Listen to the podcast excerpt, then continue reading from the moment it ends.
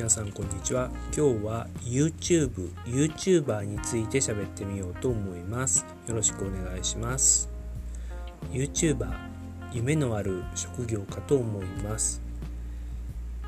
本当に登録者が多い人は年収は天井知らず。で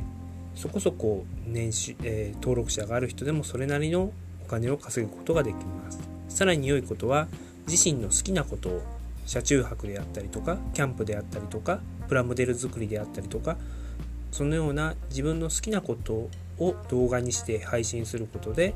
収入を得られるということで素人の方から子供さらには芸能人まで YouTube という媒体で配信を始めております。しかしながらまず考えてみなければならないことがあるかと思います。私が知っているセリフに有名な言葉にお笑いブームが来てからお笑い芸人を始めるという言葉があります。つまりブームが来る前にお笑い芸人をやっていればそれなりに美味しいところっていうのは得られたかもしれません。しかしながらお笑いブームになり誰も彼もお笑い芸人を目指し始めてからお笑い芸人を目指すっていうのは非常にまずいことにはならないでしょうか。少なくとも成功確率っていうのはかなり低くなると思います。実際問題 YouTube でも YouTube が今以上にそのまだ全然そのいなかった頃他の人はニコニコ動画にいた頃に YouTube から早く配信してた方っていうのは結構成功している人が多いかと思いますまた例えば車中泊であれば最初に車中泊の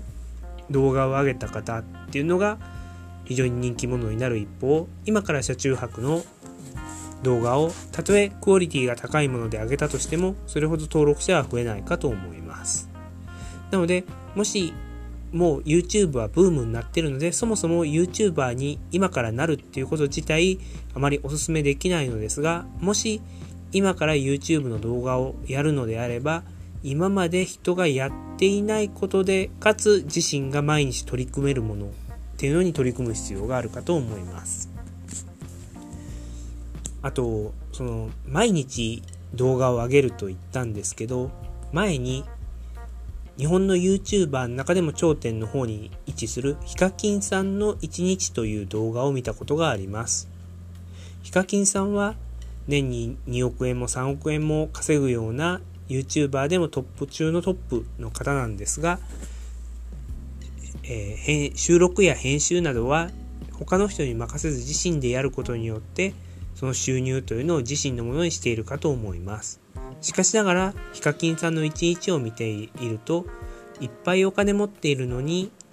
好きなことをやっているはずなのに幸せそうに見えないのはなぜでしょうか。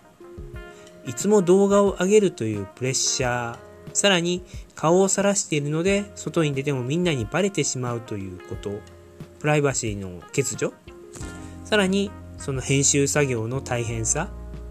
自身で収録してそれをコンピューターに流し込んでまず無駄な部分を反り落としてさらにセリフを入れたり編集して最後にその完成版に持っていってそれをさらに YouTube にアップロードする。これってめちゃくちゃ時間がかかるんですよね。だからヒカキンさんはその最新の最も速いパソコンっていうのを買っていましたよね。それを毎日続けるんです。23本。それってたとえ好きなことでも毎日やっていると飽き飽きしてくるんではないでしょうか。また YouTuber というのは公務員とかサラリーマンみたいに毎月決まった給料がもらえるわけではありません。そのため爆発炎上するような動画を持っていれば一気に儲かる一方で全然儲からない月もある。それも長く続かない月もある。逆にその昔々撮った動画が炎上してそこから収益が得られることもあるっていう面白い現象になってるかと思います。長い間低収益で我慢して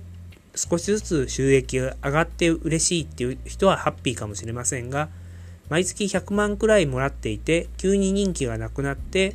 収益が20万、30万、10万っていうふうに下がっていった場合、これは相当厳しいんではないでしょうか。そのような登録者や得られるお金の多少そういう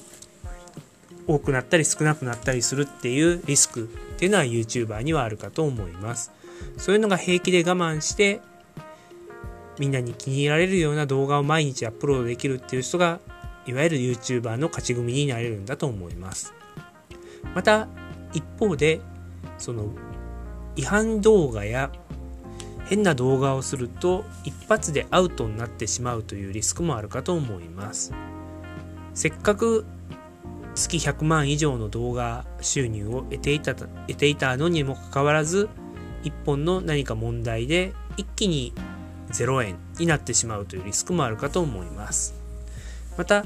テレビより YouTube が注目されていることで今は広告費が集まって非常に収益は良いかもしれませんがこれ2年後5年後10年後どうなるかっていうのは不透明かと思いますそういうのを踏まえた上で YouTube をやるっていう風な覚悟が必要なんではないかと思いますまた最近思ったことなんですがヒカルさんやラファエルさんなどの YouTuber を見ていると彼らはもともとビジネスマンとしても才能があって、もし YouTuber にならなくても、ビジネスマンや他の媒体でもそれなりに稼ぐことができる人かと思います。そういう人がたまたま YouTuber というのをやっている感じかと思います。他方、私は知らないんですけど、まあ、ヒカキンさんとか他のいくつかの YouTuber 専業の方っていうのは、もともと YouTuber が向いており、今更他のビジネスをやっても多分うまくいかない人ではないかと思います。さらに最近は芸能界を追放された芸能人や仕事がない芸能人やお笑い芸人というのが YouTube に参入してくるようになりました。彼らは知名度はある分すぐ登録者を増やすことができます。そういった中で今から YouTube を始める YouTuber になるっていうのはかなりリスクがあることになるのではないかと思います。なので、もし長い目で見て成功を目指すのであれば、まだ誰も目をつけていないジャンルなどを見つけて、小さなことからコツコツやり、登録者を増やしていくっていう必要性があるんだと思います。そうするのであれば、アルバイトとか、まっとうに働いた方が効率がいいのではないかっていうような疑問もあるかと思います。しかしながら、それが Google や YouTube のうまいところで、好きなことでこんだけ儲かるんだからみんなやりなよっていうふうに誘っているところが、えー、ちょっと長い目で見ると怖いなと思います。昔、フリーターというのを未来の職というふうに夢を与えて夢がある職だっていうふうに宣伝したリクルートのようなことを思い出させる感じです。自分で好きなものを動画に撮ってアップすればお金もらえるよ。成功したらヒカキンとかはじめ社長みたいになれるよっていう風にするのは、ちょっとなんか危険なような気がしないでもないっていうのが私の感想であります。なので私は YouTube というのは今の時点ではやる予定はありません。